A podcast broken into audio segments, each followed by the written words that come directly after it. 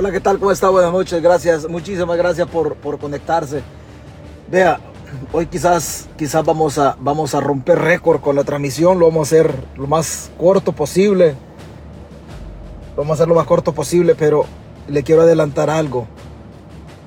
Hay que estar pendiente, hay que estar pendiente del fin de semana e incluso quiero, quiero pensar que hay que estar pendiente quizás de la noche. Algo huele, algo huele, algo huele raro. Yo creo que todos estamos pendientes de la lista Engel.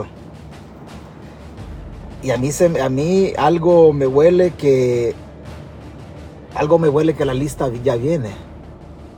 Nos vemos en agosto en los Margarita García. Nos vemos en agosto en Los Ángeles, dice. Yo estoy a dos horas, a dos horas y algo de Los Ángeles. Pero no sé quién es Margarita García, pero igual nos vemos en Los Ángeles, pues. Yo no sé quién es. Carolina Román dice, el famoso farolito. Ah, sí, el famoso farolito. Ahí está el farolito. Posiblemente la lista está más cerca de lo que nos imaginamos, ¿verdad? Y, y viene, en esa lista viene alguien cercano al presidente de la República. Viene alguien cercano. Bueno, yo me la voy a jugar. Yo igual me la voy a jugar. Tengo el presentimiento que en esa lista viene, viene alguien de los Bukele. No le pongamos nombres, pero viene alguien de los Bukele. Así es que no sabemos, no sabemos quién, quién es, pero, pero viene alguien de los Bukele. Así dejémoslo y usted piense que estoy, que estoy loco. Y muchas gracias, muchas gracias por, por conectarse. Se le agradece, le reitero. Eh, Eric Rivas, Yamilet, Alegría. Muchas gracias, Sergio Arias. Sergio, que te esté yendo bien Sergio tiene poco tiempo de estar por acá en tierras, en tierras norteamericanas y, seguro que te va a ir bien, Sergio. Seguro, seguro que te va a ir bien. Solamente, solamente que no hay que pasar encima de nadie, ¿verdad? No hay que pasar encima de nadie para poder, para poder recibir un poco de bendición y de ahí pues démosle con todo. No pasa absolutamente nada. Este, go, go, go, no sé cómo se llama aquí, pero muchas bendiciones. Gracias, Margarita, Margarita García. Vamos a ver si arreglamos este, esta cosa, va a poner así.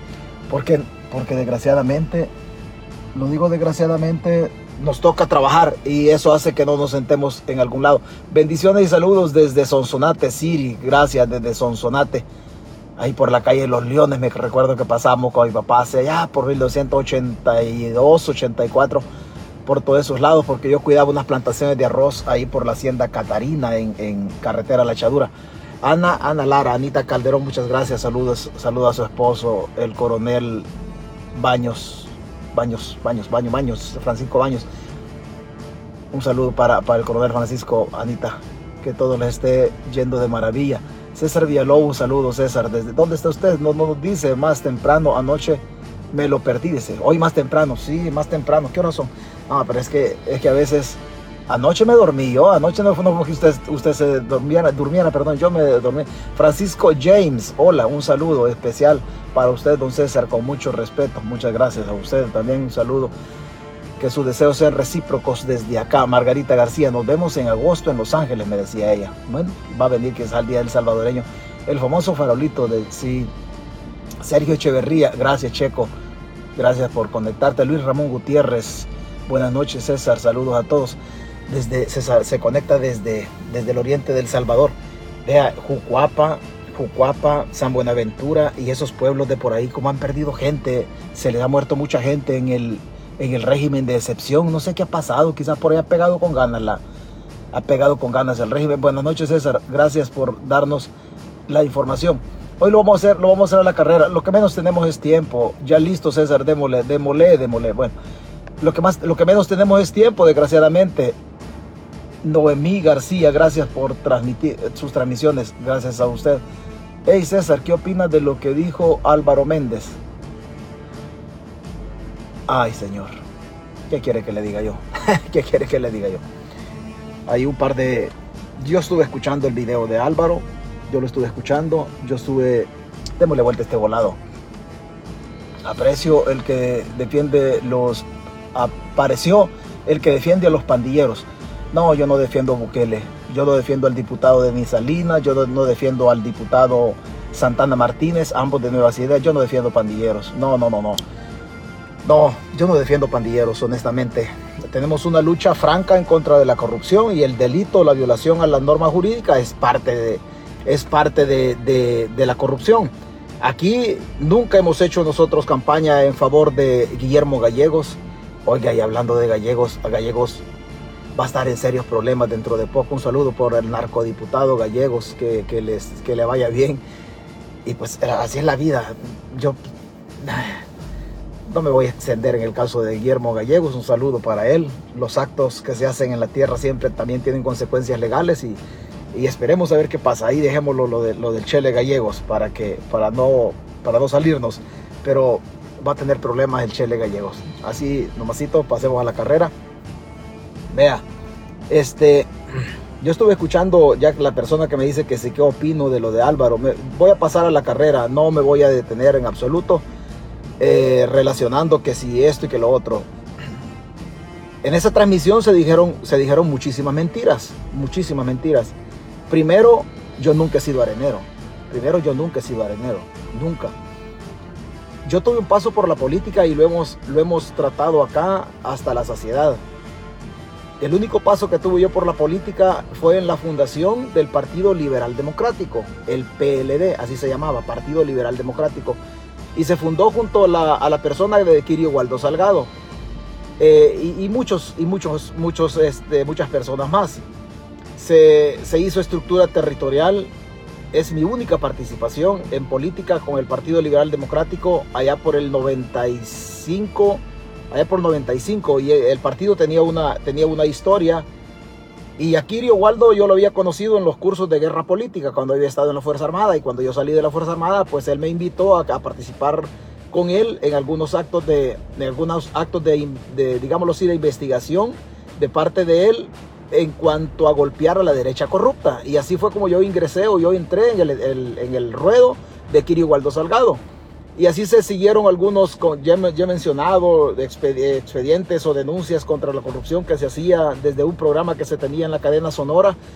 Y se hacían denuncias, se desmontó el caso de la Rosero Batres, el caso de Fertica y el abono de Japón que por cierto, que por cierto en este caso de Fertica y el abono de Japón estuvo involucrado Juan Duch Martínez, eh, un empresario, un arenero de la zona de Chalchuapa, eh, de la cooperativa Cuscachapa, algo así, y el caso de ese, ese caso de Japón, y así sucesivamente.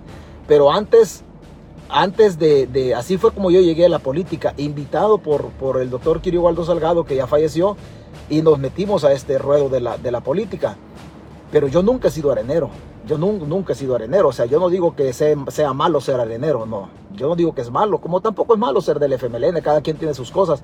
Yo nunca voy a ser de izquierda, pero esos son mis ideales. Pero sí respeto a toda la gente que tiene alguna vinculación material o ideológica con los partidos políticos. Primer mentira, yo reitero, nunca he sido arenero. Segundo, yo nunca he trabajado de seguridad en la Asamblea Legislativa. Ha de ser bonito trabajar de seguridad, seguramente, y sí pero yo nunca he trabajado de seguridad en la Asamblea Legislativa. Este, que si, vea, la tierra, la tierra, la tierra es una especie de mercado y cada quien selecciona cuál es el giro que le puede o le tiene que dar a su vida. Si yo conozco de ciencias jurídicas o no conozco de ciencias jurídicas, usted que se conecta en la página, usted sabrá a estas alturas, después de casi tres años de esta página, usted sabrá si los escenarios que planteamos acá, los escenarios se dan o no se dan. Aquí se conectan abogados como la, licenciada Victoria Blanco, como Sandra Lorena Menéndez. Aquí se, se conectan varios, varios abogados. Y hemos tocado temas vinculados a, a la legalidad en El Salvador, al Estado de Derecho. Los hemos tocado desde el conocimiento. Que si yo no me dedico a eso, no me dedico a eso yo. Yo no me dedico, desgraciadamente, mi rollo es otro. Y, habiendo, y habiendo tenido conocimientos académicos en relación a las ciencias jurídicas, así me metí al transporte colectivo, porque a mí, a mí lo que me apasiona es el negocio. Eso me gusta. Pero también me gustó educarme siempre para tener uno contenido en la vida y, y más o menos reenrumbarse o reorientar el rumbo de la vida. Que si leer es malo, leer nunca va a ser malo. Leer nunca va a ser malo. Que si por que si yo por esto, porque alguien, porque alguien decía de que, de que si yo por esto me incomodo, no, no. Cada quien tiene la, la libertad de opinar de lo que quiera opinar. Yo no voy a decir si alguien hace buen trabajo, si hace mal trabajo, no, yo no voy a decir eso. Primero, estoy aclarando solamente las mentiras que se dijeron en esa transmisión. Que si las páginas hacen un buen trabajo, todos hacen un buen trabajo, todos hacen un buen trabajo. Yo, yo disfruto mucho hablando con el chiquillo Periquillo, yo hablo con el chiquillo, hablo con Marta Peinado, que son dos de las personas que yo tengo cerca en la zona de Los Ángeles y que el domingo 10 de julio tenemos una actividad en el Parque, en el parque MacArthur. Que si, que si porque Álvaro Méndez lo que dice yo me voy a sentir incómodo, no, él hace un grandísimo trabajo. Solo estoy aclarando, aclarando las mentiras, las mentiras de, que se dijeron, yo escuché el video pero él hace un grandísimo trabajo, seguramente, seguramente yo estoy, yo como ciudadano, yo estoy agradecido con el trabajo que hace Raúl Palacios, que hace el señor, el señor Luis Bernal, que hace el DJ Guanaco, que hace el mismo Álvaro Méndez, que hace Chiquillo Periquillo, don Julio César Guzmán, el Guanaco Alegre, que hace, hablando de la diáspora, el trabajo que hace el muchacho Herbert Vargas, que transmite desde El Salvador. Y el caso de Herbert Vargas es un caso, es un caso bien, bien especial porque Herbert Vargas lo hace desde justamente desde el lugar donde se genera la noticia, donde están viviendo las condiciones, condiciones materiales y de persecución vinculadas al régimen. Lo hace desde El Salvador. Este caso de Herbert Vargas es un caso, es un caso muy especial y que merece reconocimiento aparte, aparte eh, de mí. Entonces, el otro caso que es sumamente más especial, y no solamente porque lo hace desde El Salvador, sino porque es una mujer, o son mujeres las que lo hacen, en el caso de la licenciada Cardona, de Gladys Ayala, y fundamentalmente, digo fundamentalmente, no porque el otro trabajo sea, eh, sea menos importante, pero fundamentalmente por el tiempo que tiene ya en las redes y venir luchando contra el régimen en El Salvador, el caso de Sara Monro. Sara Monro tiene rato de andar metido en este rollo y, yo, particularmente se los, yo se los agradezco. Yo no soy nadie para descalificar a nadie. Seguramente cada uno tiene su talento y hay personas que lo hacen mejor de lo que yo lo hago. Seguramente lo hacen mejor de lo que, de lo que yo lo hago. Entonces, todo, toda la gente que está metida en este rollo, toda esa gente merece de mi parte mi reconocimiento y usted vaya y escuche todos los contenidos y los conceptos que se esgrimen o se vierten en cada una de las páginas. Pero yo no soy quien voy a descalificar al que hace lo mismo que yo hago. Yo no soy quien, cada quien le pone, le pone su, condimento diferente y cada quien tiene su estilo al momento de relatar o de, estructurar el relato de lo que entiende que está sucediendo en El Salvador. Así es que para todos los de las páginas, mi más, mi más sinceros agradecimientos y, y no más que yo, yo nunca he sido arenero. Que tengo amigos areneros, sí tengo amigos areneros. Que tengo gente del FMLN amiga, sí tengo gente del FMLN amiga. Que yo no soy de izquierda, que yo no soy de derecha, que soy libertario. Esa es una filosofía política bien, bien, bien diferente, pero, pero sirva la aclaración solamente para eso. Yo no soy, no soy arenero, pero en ningún momento lo que estoy diciendo yo es que yo siento desde mi ser este rechazo a lo que otro hace o rechazo a lo que no. Cada quien hace lo que puede, cada quien hace lo, y aporta lo que, lo que debe aportar en el momento preciso. Usted sabe que yo por A, por A o B motivo yo no tengo esa cuestión de entrevistar a nadie porque vea de dónde lo hago. Vea, yo, lo, yo transmito desde mi carro, yo ya me voy a trabajar porque ese es, ese es mi rollo. Ese es mi rollo, porque desgraciadamente nunca nos acostumbramos nosotros a esperar que alguien nos, nos, nos dé algo. No, nunca. Yo siempre lo voy a decir así. Aquí en esta página hay mucha gente a la que yo he tenido el privilegio de ayudarle económicamente. Hay gente enferma, hay gente enferma que, se, que yo he tenido el gusto de ayudarle. Pero a mí no me gusta que me ayuden. Yo no ando buscando absolutamente nada. Más que, más que me escuche, con que usted se conecte y me escuche, con esto estoy más, pero mucho más que agradecido. Pero, pero para todas las páginas, para todas las páginas y para la gente que cree que va a buscar de mi parte una respuesta agresiva en relación a a desvirtuar o descalificar lo que otro hace o qué es lo que dicen de César Fuentes. Yo no tengo ese tiempo, la República no tiene ese tiempo, el país no tiene ese tiempo. O sea, el, Salvador no puede estar esperando de que, de que nosotros, Paul Monroy, Paul Monroy, que tiene un movimiento y anda sacando las firmas, vaya, vaya, fírmele al Paul Monroy, por cierto, fírmele, él tiene un movimiento y anda sacando la firma. Paul Monroy decía algo, que el día de que las páginas se queden callados, hasta ahí llega la oposición, y es cierto. Es cierto, porque acá se dicen cosas que allá no se pueden decir en el caso de El Salvador. Entonces yo no soy quien, yo no soy quien me voy a detener así a fustigar o a criticar a nadie de las páginas.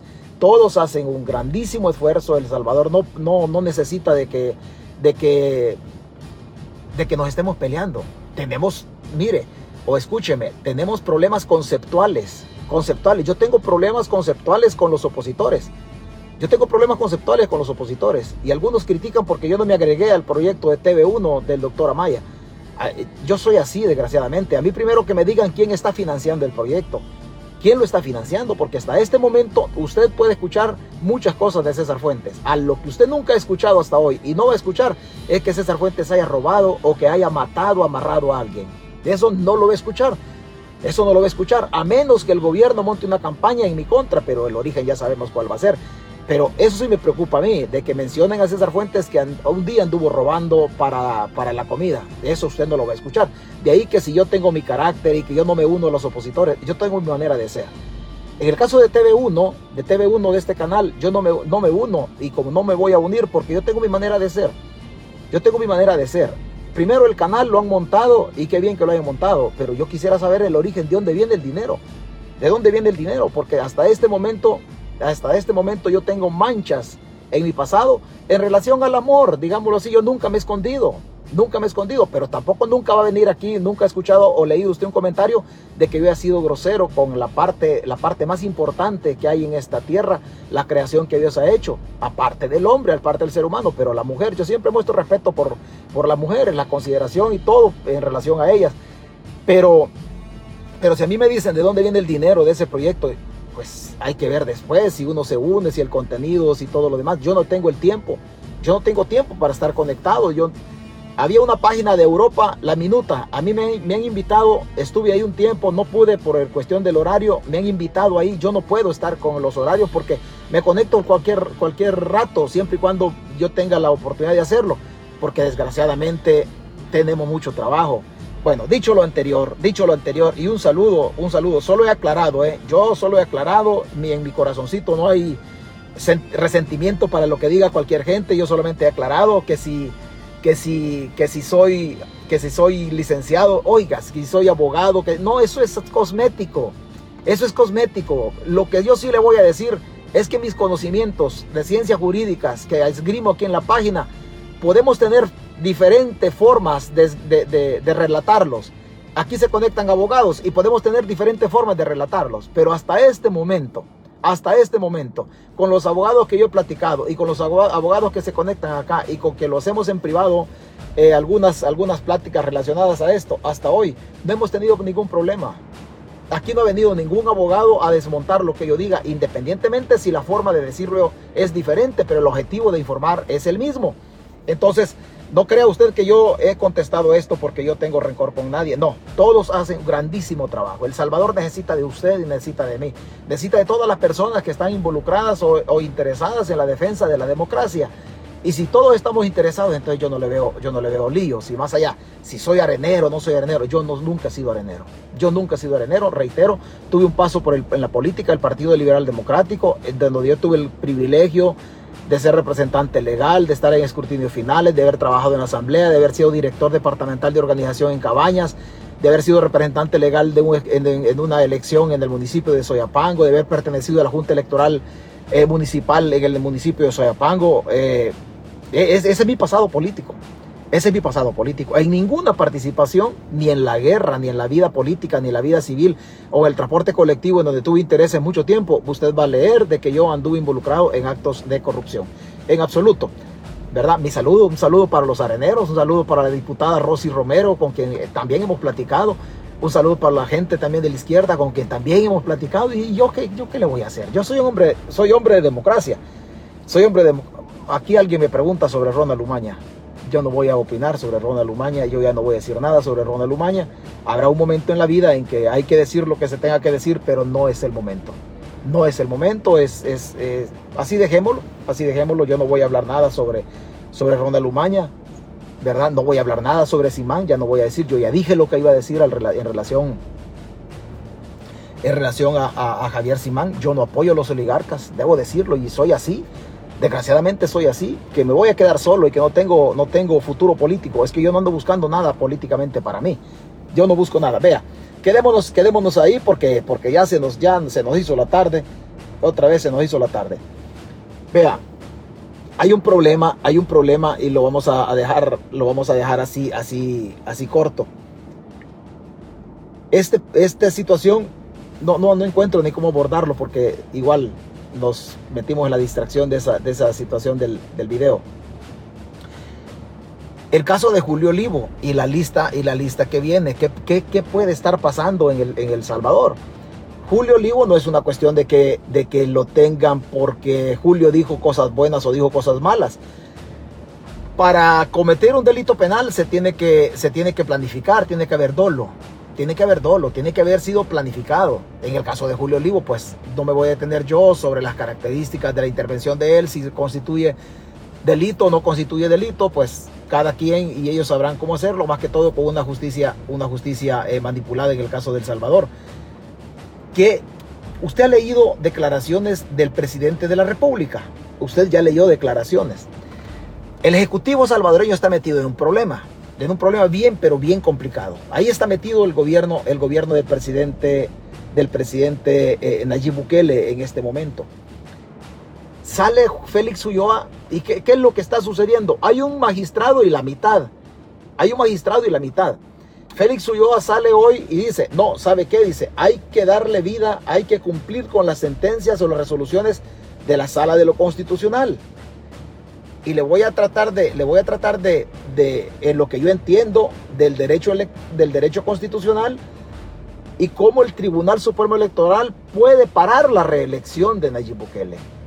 Todo este rollo que hay de Julio Olivo y todo este rollo que hay es que si Julio Olivo incitó a la insurrección o no incitó a la insurrección, todo este rollo tiene un fondo político. El gobierno ya se dio cuenta que en el Tribunal Supremo Electoral le pueden parar la reelección. Se la pueden parar. El Tribunal Supremo Electoral está compuesto por cinco magistrados. El origen, pues ya lo sabemos, la forma de elección, pues igual, bien o mal, ya la sabemos. Pero quedémonos nosotros en la conformación del tribunal como órgano colegiado y las instancias donde se toman decisiones trascendentales en el tribunal. Está compuesto por cinco personas, pero el tribunal tiene dos formas de tomar decisiones. Una en mayoría, en, mayoría simple y la otra en mayoría calificada.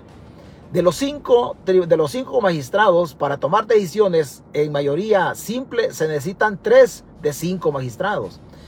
En el caso de, la mayor, en caso de las decisiones calificadas, como está el caso de la aceptación de la resolución de la sala, aunque vulnere la constitución, el Tribunal Supremo Electoral para aceptar la resolución de la sala necesita 4 de 5. Necesita 4 de 5.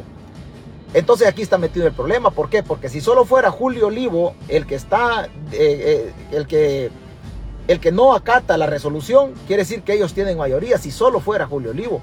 El problema es que aquí hay un magistrado y por eso le digo Julio Olivo y la mitad de otro porque hay un magistrado que no está de acuerdo o no está, por rato dice que no está de acuerdo y por rato dice que está de acuerdo.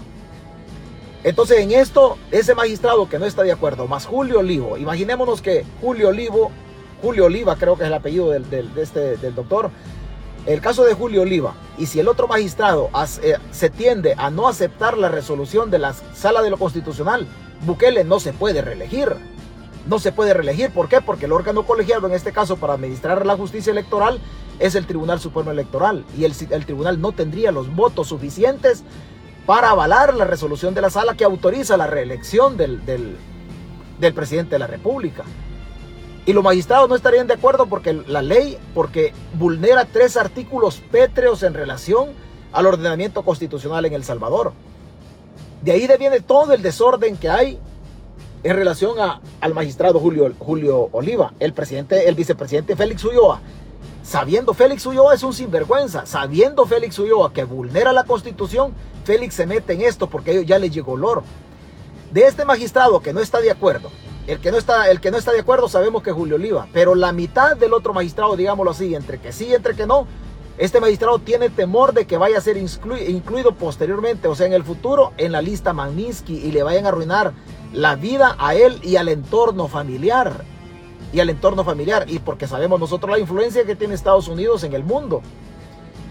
Aquí sale, aquí sale Félix Ulloa porque el gobierno dice, mire, si estos dos magistrados no votan, si uno de estos dos magistrados, entre Julio Oliva y el otro magistrado que está dubitativo, no votan en favor de, de aceptar el cumplimiento fiel de la resolución de la sala, entonces no hay, no hay reelección. entonces no hay reelección. Pero es que la constitución es absolutamente clara, es absolutamente clara. Pero el vicepresidente de la República sale temprano y dice, Ulloa pide no desacatar sentencia que habilita búsqueda de reelección del presidente. O sea, si ellos, si el gobierno estuviese seguro de que la resolución la va a acatar el tribunal, ellos no montan esta campaña que han montado hoy y los youtubers, o no los youtubers, pero las personas como Walter Araujo que entienden de justicia electoral, ellos se van a lanzar. Los abogados del régimen como Nelson Salvador García también se va a lanzar en relación a esto. Las próximas entrevistas en los canales afines al gobierno, como el caso del golondrino Ernesto López, van a estar tocando este tema porque ya le llegó olor que no van a, que no tienen los votos. No tiene los votos en el tribunal. A ellos ya les llegó olor, aunque la sala lo haya aceptado. Por constitución, el órgano colegiado para administrar, la justicia electoral sigue siendo el Tribunal Supremo Electoral. O sea que todo esto se le empantanó a Bukele. Es una decisión política de un solo magistrado, apartando a Julio Oliva, de un solo magistrado que no quiere votar, no quiere votar con ellos. Ahí están ellos metidos el, el gobierno. Y el gobierno no se, el gobierno sí se daba cuenta, pero lo quería manejar de, lo quería manejar de otra manera. Pero Ulloa, sale, eh, dentro de otras cosas, dice, la sala actual ha dicho que el candidato no habla de reelección porque la reelección la hace el pueblo. El presidente puede presentarse como candidato y si es una sentencia de la sala hay que cumplirla. Hay algunos abogados que están llamando a que no se cumpla. A mí me da pena escuchar abogados sobre todo sobre todo que llamen constitucionalistas a llamar a lo que nosotros conocemos como desacato judicial. Pero es que, pero es que fíjese bien, el origen de la sentencia vulnera artículos pétreos de la Constitución. Los artículos pétreos de la Constitución son como la base en donde se sustenta el derecho constitucional nuestro. O sea, los artículos pétreos no, pétreos no se pueden, no se pueden reformar de la manera que el, vicepresidente Ulloa lo dice, porque los artículos son claros. Los artículos pétreos de la Constitución son claros. En el caso del 88 y el caso del 152 y el caso del 154 son absolutamente claros. Son absolutamente claros. Vea, la alternabilidad Artículo 88. En el ejercicio de la presidencia de la República es indispensable. Ni siquiera lo deja a discreción de absolutamente nadie. El legislador cuando lo plasma en el espíritu del desarrollo de este artículo es indispensable. No hay lugar a la discrecionalidad de parte del que interpreta la Constitución, sino que es una, es una, una cuestión de carácter coercitivo, es indispensable. Lo dice, la alternabilidad en el ejercicio de la presidencia de la República es indispensable para el mantenimiento de la forma de gobierno y sistema político establecido. La violación de esta, de esta norma obliga a la insurrección. Obliga a la insurrección. El artículo claro, el artículo claro, el entrelineado del, del, del 88 dice, obliga a la insurrección. ¿Quién tiene el derecho de la insurrección? Solo hay un ente que tiene el derecho de la insurrección en las letras no escritas del articulado. Y se lo, digo, se lo digo en relación al conocimiento del derecho constitucional. El único que tiene derecho a la insurrección es el pueblo. ¿Cuándo tiene derecho el pueblo a la insurrección? Cuando se vulneren las formas de gobierno. Cuando se vulneren las formas de gobierno. Porque esas formas de gobierno ya están establecidas ahí. Esas no se pueden no se pueden tocar. Más adelante, más adelante, el pueblo tiene derecho a insurreccionarse. Le vuelvo a leer el 88. La alternabilidad en el ejercicio de la presidencia de la República es indispensable para el mantenimiento de la forma de gobierno y sistema político establecido. La violación de esta norma obliga a la insurrección. ¿A quién? Al pueblo lo obliga. No, ni siquiera le dice, mira, vos estás de acuerdo o no estás de acuerdo. No, tenés la obligación, le dice vos, pueblo, de salir a la calle a manifestarte. ¿Cuándo? ¿Cuándo tiene que salir el pueblo a manifestarse? Cuando la forma de gobierno y el sistema político establecido se vean vulnerados, lo que, lo que regula ya la Constitución. Hay dos requisitos indispensables, el sistema político y el, sistema político y, el, y la forma de gobierno. Democrático, republicano y representativo. O sea, cuando estas dos cosas se vulneren, entonces el pueblo no tiene ni el derecho de salir, tiene la obligación de salir. A estas alturas el pueblo se ve, se ve bastante, bastante diezmado en esto. ¿Por qué? Porque el estado de excepción también coarte el, perdón, también el estado de excepción coarte el derecho del pueblo a manifestarse. El pueblo no se puede manifestar. ¿Por qué? Porque está el estado de excepción que ha restringido derechos constitucionales que el 88 regula. En el caso del 152, del, en el caso del artículo 52 de la, de la Constitución, es otro artículo claro. Y Félix Ulloa, ellos se dan cuenta del mamarracho que están haciendo. Y el Tribunal Supremo Electoral está a punto de pararles todo esto. Y, puede ser que se les caiga el circo, pero el, el artículo el artículo 52 que regula, el 152, dice, no podrán ser candidatos a la presidencia de la República. El que haya desempeñado la presidencia de la República por más de seis meses, consecutivos o no. ¿A qué se refiere? En el caso del vicepresidente de la República, no puede ser candidato a la presidencia de la República si él salió una vez del país por 10 días. Si él salió otra vez del país en el transcurso de los 5 años, salió otra vez del país por 30 días. 10 más 30 son 40. Y si sumado todo, las salidas que él hace del Salvador en, misión oficial, siendo vicepresidente a los cinco años, suma seis meses. En ese caso no puede el, vicepresidente de la, de, la, de la República. Por más de seis meses, dice. Dos, el cónyuge. El cónyuge. No puede ser candidata a la, presidencia de la República la señora, la señora o la esposa de Nayib Bukele y así regula el resto. El 153, el 154 lo dice claro. El periodo presidencial será de cinco años y comenzará y terminará el día primero de junio, sin que la persona que haya ejercido la presidencia pueda continuar en sus funciones ni un día más, ni un día más. Alguien va a decir, oh, pero es que si, y si no hay presidente, ¿cómo le vamos a hacer? La misma constitución, la misma constitución establece el procedimiento que se tiene que hacer. El constituyente fue más allá. En, las, en la otra vez, metámonos en las letras o el entrelineado, el espíritu de la constitución. El espíritu de la constitución se origina o está dentro de lo no escrito en la constitución. Pero ve el 152, se lo vuelvo a leer. Y el gobierno se metió en el 154, perdón. El periodo presidencial será de cinco años y comenzará y terminará el día primero de junio, sin que la persona que haya ejercido la presidencia pueda continuar en sus funciones ni un día más. En el entendido que el Tribunal Supremo Electoral no le avale la sentencia de la sala y no la cumple el tribunal porque no tienen los cuatro votos que necesitan, en ese entendido el gobierno tiene una salida para quedarse en la presidencia. Y por eso nosotros hablamos en un momento determinado de que el gobierno se puede quedar ahí sin ir a la reelección. El presidente puede quedar ahí sin ir a la reelección. En un escenario que los gringos ya están, ya más o menos les, ha llegado olor. Lo que el magistrado Oliva y lo que el otro magistrado están haciendo, no crea que es aislado. Seguramente la embajada estará pendiente de lo que está pasando en el Tribunal Supremo Electoral. Lo que sí es una realidad, y quiero que lo escribamos en piedra, nosotros que medio entendemos esto, después si somos licenciados, no somos licenciados, no sé, no se meten en ese rollo. Lo que quiero que lo escribamos en piedra es que el Tribunal Supremo Electoral necesita cuatro votos para avalar la sentencia de la sala. Si no hay cuatro votos de la mayoría calificada que la justicia electoral establece, no puede pasar la resolución de la sala.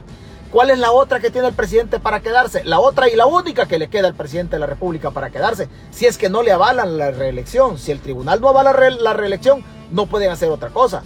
A menos que el presidente de la República se lance a desaforar a Julio Oliva, le quiten el fuero y lo procesen y pongan en lugar de Julio Oliva a una persona que le favorezca al régimen. Esa es la salida que ellos tienen de procesar a Julio Oliva. Y si usted se ha fijado, si usted se ha fijado, los, algunos abogados se han lanzado en una cuestión de un aviso. Alguien va a decir, sí, pero es que en, el caso del aviso presentado a la fiscalía, solo es a la fiscalía y quien desafuera y quien quita el fuero es la Asamblea Legislativa. Es cierto, pero quien puede motivar, porque es el abogado del Estado, es el fiscal general de la República. El fiscal general de la República puede motivar a la Asamblea Legislativa o peticionarle a la Asamblea de que establezcan o que inicien un proceso de antejuicio en contra de Julio Oliva. Y si el proceso de antejuicio se origina desde la fiscalía, entonces lo están haciendo en el debido proceso. Pero la única idea política del gobierno sería sacudirse a Julio Oliva, poner a través de la Corte Suprema de Justicia o en la votación que hiciera la Asamblea, porque Julio Oliva es representante del FMLN, en la votación poner a una persona que les favorezca. Solo así, quitando a Julio Oliva, la, sentencia de la sala puede pasar en el tribunal. La otra que tiene el gobierno y la única que tiene el gobierno, y escribámoslo en piedra, si Julio Oliva sigue en el tribunal y el gobierno no se lo puede quitar de encima, y el otro magistrado sigue en el tribunal y los dos están de acuerdo y no van a votar en favor de, la, de aceptar la resolución del tribunal, de la sala de lo constitucional, si el tribunal no lo acepta, el presidente no se puede reelegir. El presidente no se puede reelegir en ningún momento. ¿Cuál es la que le queda al presidente de la República? ¿Qué dice el 131 en el ordinal 16? ¿Qué dice el 131 en el ordinal 16? Ya leímos el 154. No se puede quedar. Inicia el primero de junio y termina el primero de junio. Y no se puede quedar ni un día más. Y dirá, dirá usted, pero ¿y si no tenemos presidente, cómo le vamos a hacer? El 131 de la Constitución en su ordinal 16 da la salida a todo esto. Da la salida. Al final, por la configuración de las fuerzas y la aritmética legislativa, es la única que le queda al presidente de la República para quedarse en el poder. Si el presidente de la República se queda en el poder utilizando el ordinal 16 del 131, el presidente de la República se convierte automáticamente en dictador. En dictador. Ese es un tema que no lo hemos desarrollado. ¿Por qué los gringos les conviene de que Bukele se meta en este laberinto? No lo hemos desarrollado, hemos quedado pendientes de desarrollar por qué los gringos, qué, piensan los gringos en relación a esto. Pero la única que le queda al presidente es la siguiente. Artículo 131. Corresponde a la Asamblea Legislativa. Es una obligación de la Asamblea.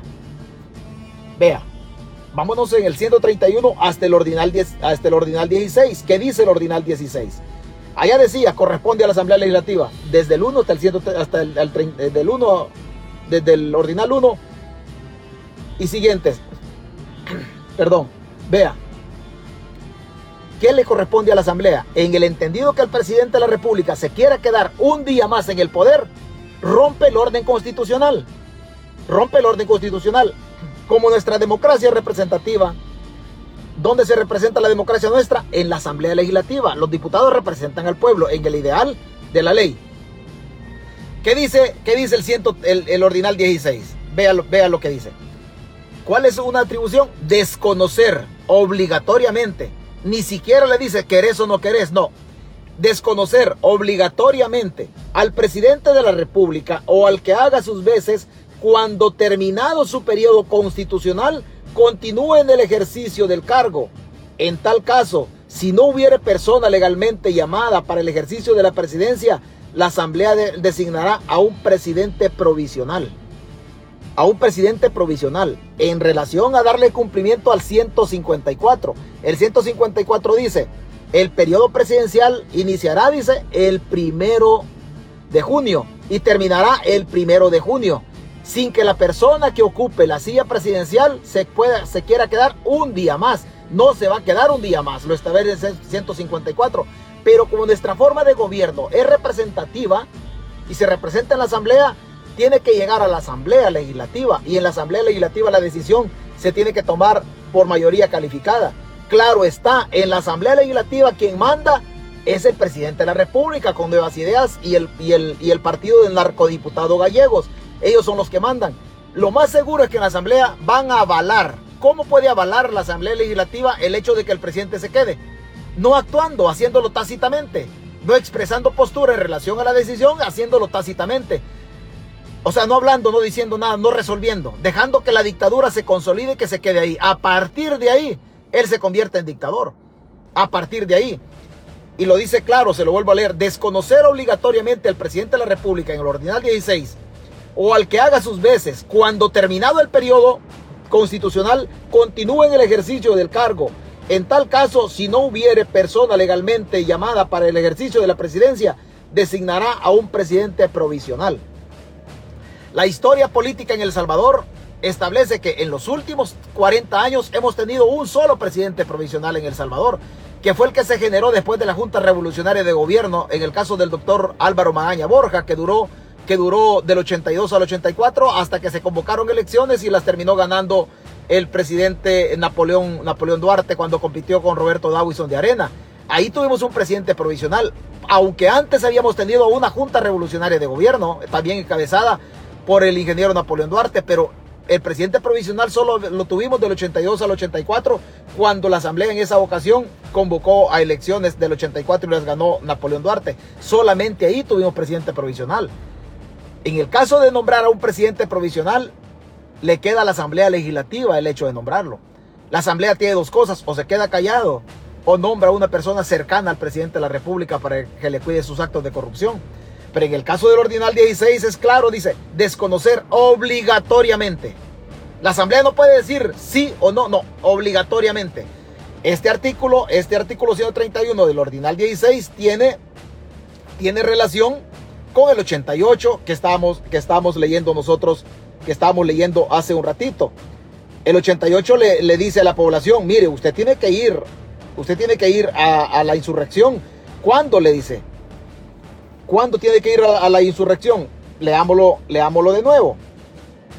La alternabilidad en el ejercicio de la presidencia de la República es indispensable para el mantenimiento de la forma de gobierno, de la forma de gobierno establecido en la Constitución y el sistema político establecido. La violación de esta norma obliga a la insurrección a quién? Al pueblo. Ah, pueblo, no querés salir. No, entonces como la democracia representativa, allá te voy a poner a vos, Asamblea Legislativa, que tengas obligación de darle cumplimiento a la Constitución.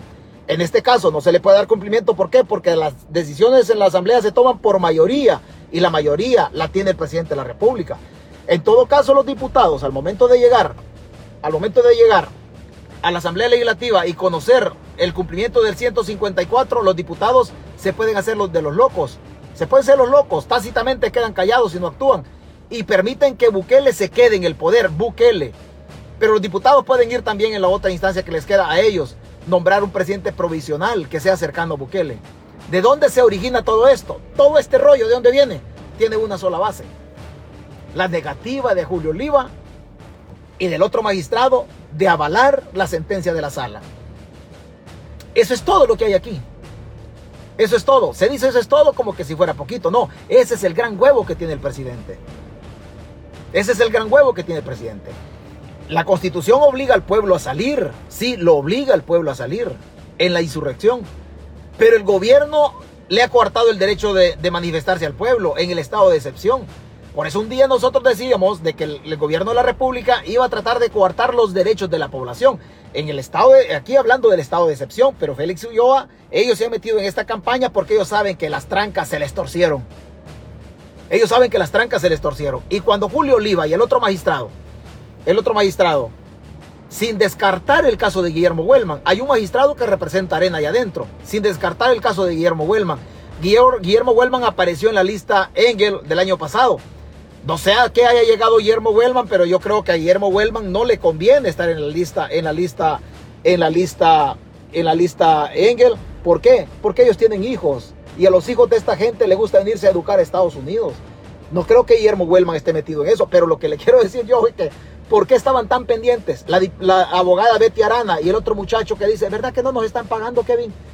¿Por qué estaban tan pendientes? Y ahora sí, perdón lo que voy a decir. Perdón lo que voy a decir y voy a hablar y voy a hablar de personas que éticamente no lo debería hacer, pero lo voy a hacer porque esta es una cuestión política.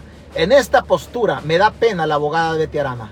Me da pena la abogada veterana. Al otro cipote no lo conozco yo, no sé quién es. Pero en el caso de la abogada veterana, me da pena la postura de la abogada. ¿Por qué? Porque si ante, el, ante lo que ella denuncia y avisó a la fiscalía, del atentado que comete Julio Olivo, eh, incitando a la población a un golpe de Estado, también la abogada se quedó corta cuando Nayib Bukele, aquel 9 de febrero del 2020, se toma la Asamblea Legislativa en un golpe de Estado parlamentario. En un golpe de Estado legislativo, Bukele va y entra de manera intempestiva o violenta al recinto legislativo. Ese es un golpe de Estado, pero la, diputada, perdón, la abogada Betty Arana en esa ocasión no dijo nada. En esa ocasión no dijo nada la, abogada. ¿Y por qué no dijo nada la abogada? Porque venía de allá del PDC de apoyar la campaña de, la campaña de Carlos Calleja. O sea que la abogada se está, se está desplazando, está bailando el son de la bachata que le toca. A veces le toca Romeo Santos, a veces le toca el Torito, pero ella baila de acuerdo a la bachata, a la bachata que le, que le ponen. Ahí está metido el gobierno. ¿Y quién lo llevó ahí? Lo llevó Julio Oliva. Por eso a Julio Oliva van a tratar de sacudírselo como pueden. Van a tratar de sacudírselo como pueden. Esa es la importancia de la lista de hoy. Esa es la importancia de la lista de hoy. ¿Qué alcance diplomático puede tener la lista Engel? Porque todo esto está íntimamente, íntimamente relacionado. Todo esto está íntimamente relacionado. Si el gobierno estuviese seguro que el tribunal le va a pasar la, reelección y que van a acatar la sentencia de la sala, el gobierno no estuviera en esta campaña. El gobierno no estuviera en esta campaña. Y quizás ni nosotros estuviéramos hablando de esto. El escenario está poniendo a modo y en el camino que los gringos han... Mire, es que, es que los gringos son cabrones. A los gringos les, los gringos tienen el control de todo. O sea, decir que si somos patio trasero, no somos patio trasero, eso es, eso es harina de otro costal. Pero los gringos tienen absolutamente controlado todo. Absolutamente. Ellos ya se, a ellos les llegó el olor. Por medio de Julio Olivo, hagamos esto, hagamos lo otro y provoquemos a que Bukele se quede a huevo en el, en el gobierno. Los gringos lo están encerrando de tal suerte que Bukele se convierta en dictador. Porque siendo dictador, entonces las cosas cambian en la connotación. Hoy los gringos no pueden meter mano más allá, más allá de las listas y de las presiones que tienen de los músculos financieros, porque Bukele ha sido electo democráticamente. Que fueron pocos, sí. Que es democrático, sí es democrático. Sí es democrático. Entonces ahí está metido, ahí está metido están obligando a Bukele, si reitero, si el tribunal no tiene los cuatro votos para avalar o acatar la resolución de la sala, están obligando a Bukele a quedarse en la presidencia de facto, sin observar la constitución. Y la persona que se queda de facto, sin pasando encima de la constitución, automáticamente es dictador. Automáticamente es dictador. Automáticamente. Ahí está metido el vicepresidente. No perdamos de vista algo. Siempre que el gobierno de Bukele está en crisis, el que sale a dar la cara es Félix Ulloa. Siempre que hay una crisis en el gobierno, en, el entorno del presidente Bukele, es Félix Ulloa el que trata de salir a apagar el fuego. Si, eso no se da, Félix Ulloa no le conocemos ni la cara. No le conocemos ni la cara. A Félix se le, se le complica. Mire, este, esto tiene, tiene cosas eh, muy extensas, muy extensas que no se pueden relacionar o desarrollar en un solo momento. ¿Recuerda usted cuando la Universidad de Berkeley, de Berkeley en California le quitó el derecho a Félix Ulloa de, exponer o de dar su ponencia en un evento organizado por la universidad, pero que una asociación de, estudiantes le cerró las puertas? Todas estas cosas están íntimamente relacionadas. Vea, el presidente sale hoy y dice, en una guerra siempre hay víctimas inocentes, lo dice el presidente el presidente de la, de la, el vicepresidente de la República. Allá en la nota, en la nota dice, el vicepresidente de la República, Félix Ulloa, aseveró este viernes que hay que cumplir la sentencia de la Sala del Constitucional que habilitó la búsqueda de la reelección presidencial inmediata y que si una persona llama a no cumplirla es un desacato judicial, no, vicepresidente. No, no es un desacato. Mire, estos son pícaros. Félix Ulloa sabe de lo que está hablando. Félix Ulloa sabe de lo que está hablando, él sabe de que está dando una postura política, pero no es jurídica. No es jurídica. Si ellos tuvieran la razón jurídica, el tribunal no, se los, no, se los, no estuviese a punto de detenerlos. Ulloa reiteró que la propuesta de reforma constitucional que someterá a un debate ciudadano retoma la alternabilidad presidencial, es decir, un presidente de la República debe esperar un periodo presidencial para la reelección en el cargo. Debe esperarse un periodo, eso es lo que dice el proyecto nuestro, indicó. El vicemandatario volvió a dar su opinión personal sobre la reelección presidencial inmediata. Yo en lo que estoy de acuerdo es en la sentencia de los tribunales que se cumplan, dice Félix Ulloa. Y él lo dice de esa manera, que se cumplan. ¿Por qué? Porque ellos saben, ellos saben que las fuerzas o que los planetas en el, en el tribunal no se, les, no se les alinearon. Y por eso han montado esta campaña.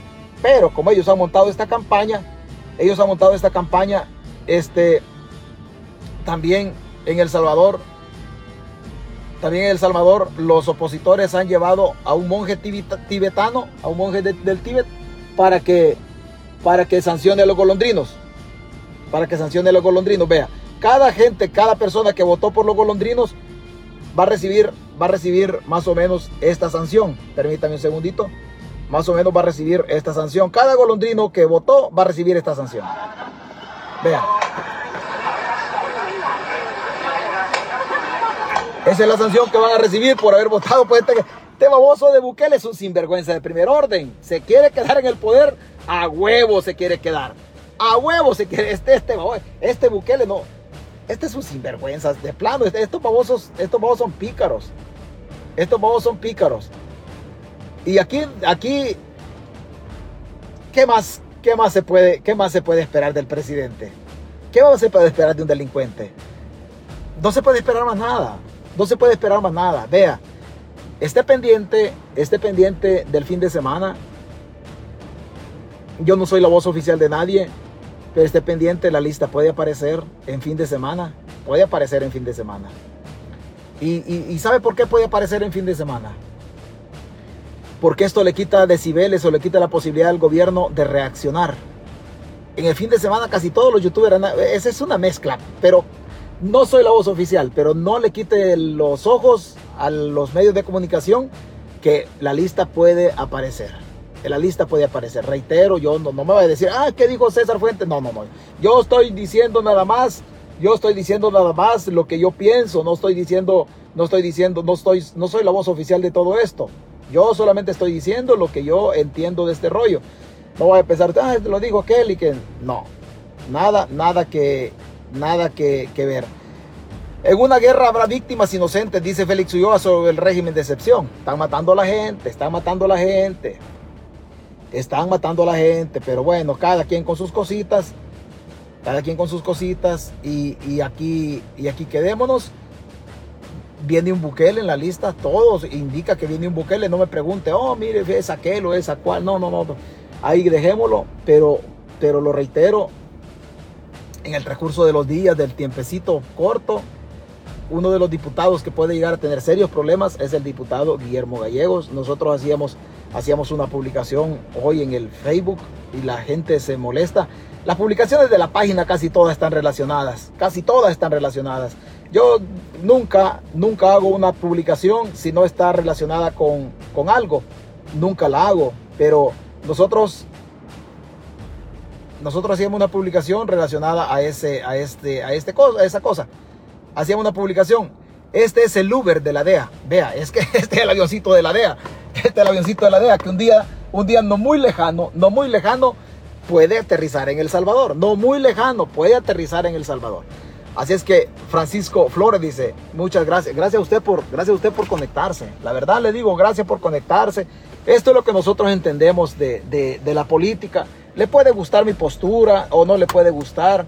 Aquí en la página se conectan abogados. Si hay otra, hay otra, hay otra forma de explicarlo en buen salvadoreño y ustedes pueden aportar más que, que conocen de las ciencias jurídicas aporten, coméntenlo, coméntenlo. Aquí se conecta Sandra Lorena Menéndez, una abogada que ejerce en la zona de California. Comenten, aquí se la licenciada eh, Martínez de Blanco, comenten, porque se trata de enriquecer el debate y enriquecer el conocimiento de aquellas personas que por algún motivo no tienen mayor alcance en relación a las, a las ciencias jurídicas. ¿Verdad? De ahí reiterarles, todos hacemos un gran trabajo, el que usted hace comentando es un grandísimo trabajo, el que usted hace comentando que vive en El Salvador es un trabajo de los más grandes que hay porque usted vive justamente en el escenario donde, donde las cosas, donde las cosas este, suceden. Así es que, así es que lo que usted hace es, es importantísimo, usted lo hace desde El Salvador, entonces es importante, entonces es importante, más más que lo que nosotros hacemos. La, página de Herbert Vargas, Sara Monroe, ellas está, ellos están justamente desde allá. Ellos están justamente desde allá. Yo tramito desde mi carrito, desde mi carrito sí. Desde aquí lo hago porque pues yo me dedico a trabajar, gracias a Dios que hay trabajo. Pero decirle a usted, vaya, vaya, por favor, escuche las páginas. El chiquillo periquillo con su forma coloquial de decir las cosas a Raúl Palacios, a Luis Bernal, toda esta gente, el Diego Guanaco, Julio César Guzmán y por supuesto vaya, vaya, vaya a la página de Álvaro Méndez, vaya, ellos tienen su manera de decir las cosas, quizá lo hagan mejor, peor, yo no soy quien para calificar la manera de decir, de decir las cosas, el estilo que cada uno tiene, pero vaya, las páginas, las páginas tienen que ser un trabajo importantísimo en todo, en todo esto. Porque como decía Paul Monroy, estoy absolutamente de acuerdo con su postura, de que si las páginas guardamos silencio, entonces, entonces nos vamos a ver, nos vamos a ver muy jodidos en relación a la libertad de expresión en El Salvador. Nosotros desde acá tenemos otras facultades, hay otra libertad de decirlo y por eso, por eso este, tenemos esta ventaja y hay que sacarle lucro a esta ventaja. De ahí pues lo demás es lo de menos, el país no necesita diferencias mías, diferencias de otro, que yo, que yo soy opositor dentro de los opositores, sí, Sí, yo desgraciadamente tengo mi manera de ser, tengo mi manera de ser, pero yo, yo soy opositor porque, porque siempre lo he sido. Yo nunca, yo nunca he estado en favor de Bukele. A mí se me, se me complica, se me complica unirme al doctor Amaya, unirme a Ronald Umaña, unirme a Marvin Aguilar, porque ellos fueron golondrinos que llevaron a Bukele al poder. Entonces, ¿cómo yo me voy a unir como opositor a aquellos que no tuvieron la sapiencia, que no tuvieron la inteligencia, que no tuvieron el olfato político, que apoyaron a Bukele y hoy dicen que son oposición. Yo me hago una pregunta, yo me hago una pregunta y vea, de esta manera justifico yo. Si el doctor Amaya, hace dos años, en julio del 2020, fueron las internas de Nuevas Ideas, julio del 2020. Ahí fueron las internas para diputados, ahí participó el doctor Amaya. La pregunta que me hago yo es, si el doctor Amaya hubiese sido electo diputado de la República de El Salvador con el partido Nuevas Ideas, el doctor Amaya estuviese haciendo las cosas diferente a lo que los hacen los golondrinos, señores, no. No. Hace dos años el doctor Amaya andaba haciendo campaña en favor del presidente. Hace dos años el doctor Amaya andaba haciendo internas en el partido Nuevas Ideas. Y si hace dos años el doctor Amaya andaba con Nuevas Ideas, ¿quién le garantiza a César Fuentes un opositor desde siempre, he sido opositor de Bukele, desde siempre nunca lo he apoyado. ¿Quién me garantiza que el doctor Amaya anda de corazón siendo opositor? Por eso a mí yo tengo todo el derecho, todo el derecho de tener esta duda razonable y esta duda existencial. ¿Será que el doctor Amaya hubiese hecho las cosas diferentes si hubiese sido diputado de Nuevas Ideas? ¿O será que el doctor hoy es opositor porque no salió electo? Y si hubiese salido electo, el doctor Amaya no fuera otro puya botones. No, yo soy opositor y yo todo el tiempo he mantenido mi postura que soy, que soy anti-Bukele. No anti-persona de Nayib Bukele, no. Soy por la forma de gobernar de Bukele, el secuestro de las instituciones, la persecución de los opositores, la manipulación de la ley y sus actos abusivos de corrupción agarrando los fondos del pueblo. Por eso soy anti-Bukele. Por eso yo no me uno a este esfuerzo de TV1, porque yo no sé si lo hacen de manera genuina. Si yo siempre he sido opositor, yo no veo por qué tenga que unirme a personas que llevaron al gobierno de Bukele a la presidencia. Es mi manera de ser. Es mi manera de ser. En el futuro yo sí voy a apoyar un candidato de la oposición. Eso está claro. Yo nunca voy a apoyar a Bukele. Pero no me voy a dejar arrastrar fundamentalmente porque yo no sé cuál es el origen del dinero de este proyecto, de este proyecto de comunicaciones. A usted cuídese, que Dios lo bendiga. Buenos días, buenas noches.